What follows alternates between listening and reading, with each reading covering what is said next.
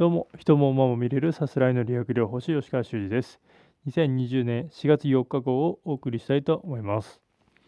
今日は絶対的なものと相対的なものということについて考えてみたいかなと思います。絶対的なものというのは簡単に言うと西洋的なもの、もうこれっていうふうに決めつけるもの。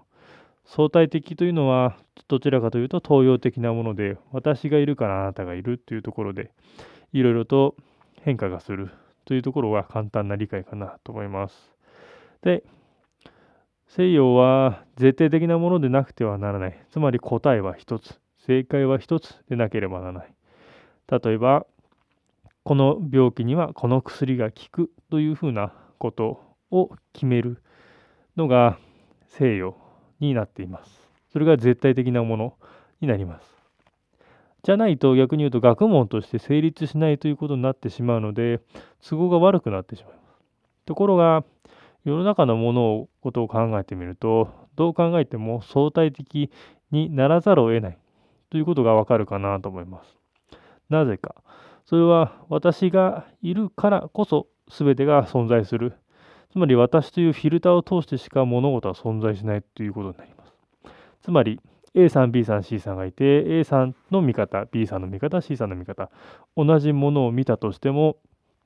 そもそも見る位置が A さんと B さんと C さんでは変わってしまうという時点で、同じものを見ているとは言えない。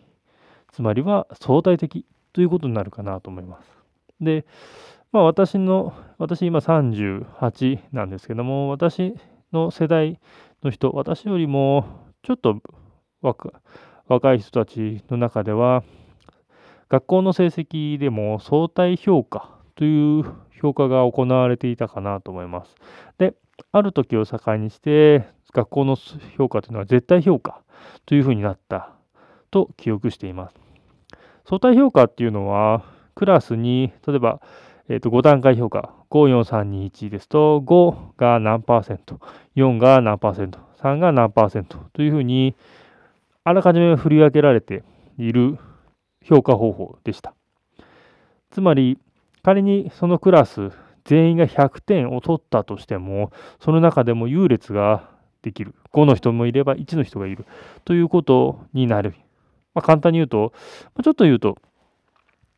まあ実力では5ぐらいがあるはずなんだけども、そのクラスのレベルによっては、1、2がについてしまう人もいるという、ま、ちょっと考えると理不尽な感じにも取れる。で、絶対評価になると、仮にクラス全員が100点を取ったとすれば、まあ、みんな5という可能性があります。まあ、絶対ですので、他の人の成績は何も関係ないということになります。一見、何か全体評価の方がいいんじゃないかと思いがちかなと思うんですけども、どうも私はそこら辺は腑に落ちないのか、腑に落ちませんね。で、まあ、相対評価の何がいいかっていうのは、まあ、どうしても運というところにスポット当てなければならないかなと思います。私は世の中運でできているとしか思っていません。まあ、例えば生まれた年が悪かったとか言って、同世代のレベルが高くて、どんなにその人が実力があったとしても、他のその世代、同じ同学年にすごい選手がいると活躍できないという、まあ、一見悲劇の選手みたいなと扱われ方をする選手もいたりします。方や大したレベルの高くない世代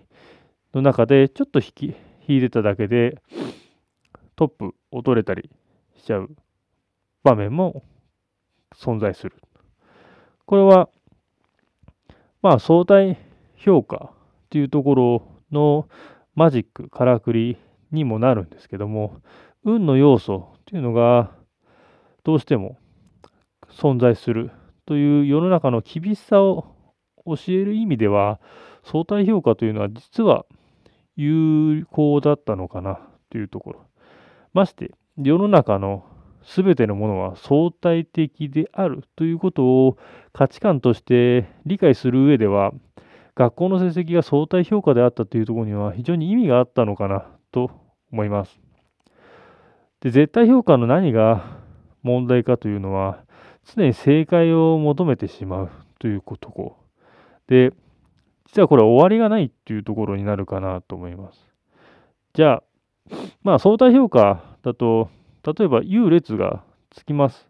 あいつより点数取ってるのであいつより上か。で例えばこのクラスの中で上位に入ってれば5はつくっていうのはなんとなく想像がつくんですけども仮に100点取ったとしても例えば先生の印象が悪かったりあるいは100点の内容が悪いっていうふうになるともしかすると5じゃなくて4がつく可能性も否定できないということになって正直どこまでやれば5になるかっていうのは実は実はここも相対評価になってしまって先生のさじ加減によるのかなと思います。実は絶対評価の中でも結局は相対評価になっているということに気づかなければならないかな。で、西洋医学に関しても実は相対的であるということを認めながら絶対評価に陥っているというところが現状です。薬の作用、副作用どうやって薬には副作用というのが存在します。血圧の薬、で血圧を下げるという、まあ、作用の他に必ずちっちゃな文字とかで副作用というのが存在します。待てよと。ちょっと言葉の意味を考えてください。作用、副作用。どっちも要は作用に過ぎません。で、今の世の中的な流れだと副作用というのは悪い作用というふうに表現しますが実はどっちも作用その薬にとっての作用に過ぎませんけど西洋医学はそこを副作用を隠して作用の方にクローズアップさせてその薬を打ったりするというのがからくりですですから西洋医学にどっぷりはまってしまうと、もう答えを求める、もう永遠に続くということになります。ただその裏には相対評価、必ず相対的、自分がいる、他人がいるじゃないと存在、正解が見出せないというふうになってしまうことを理解しておかなければならないのかなと思います。もしかすると今の世の中相対的、相対評価の成績付けに戻す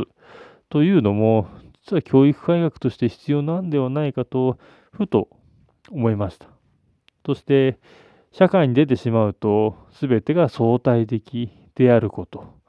にどれだけ気づけるかというところが鍵になるかなと思います。今日は相対的と絶対的なものについて少し考えてみました。以上です。